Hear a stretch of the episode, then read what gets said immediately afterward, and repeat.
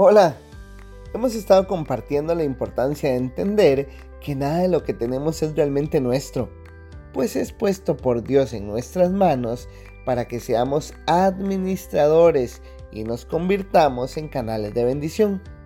Esta bendición no debe ser únicamente monetaria, estamos llamados a compartir el mensaje de Cristo. Seguimos estudiando Hechos 4, versos del 32 al 35 y vamos a profundizar en una oración que está entre el verso 33 y 34 que dice, La gracia de Dios se derramaba abundantemente sobre todos ellos, pues no había ningún necesitado en la comunidad. La gracia es un regalo, es gratuita. Las personas que recibían las bendiciones, tanto materiales como espirituales, recibían eso por gracia.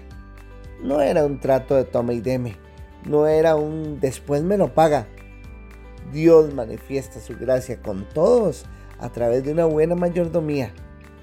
Y lo manifiesta en quien recibe porque esa persona va a ver sus necesidades solventadas. Y también lo manifiesta en quien comparte porque esa persona a través de la obediencia se convierte en un canal de bendición. Santiago capítulo 2 versos del 15 al 17 nos recuerda, Supongamos que un hermano o una hermana no tiene con qué vestirse y carece del alimento diario. Y uno de ustedes les dice, que le vaya bien, abríguese y coma hasta saciarse. ¿De qué servirá eso?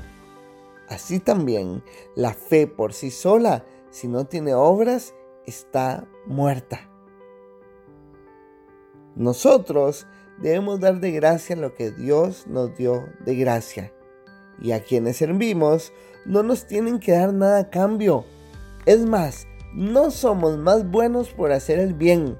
Al contrario, si no lo hacemos, estamos siendo desobedientes. Que la gracia de Cristo se manifieste a otros también en nuestras obras. Compartamos nuestra fe y ayudemos a otros. Este devocional fue hecho por Diego Solís, quien es parte de la iglesia Casa de Alabanza, de los pastores Luciano Romero y Ana Luz Rodríguez.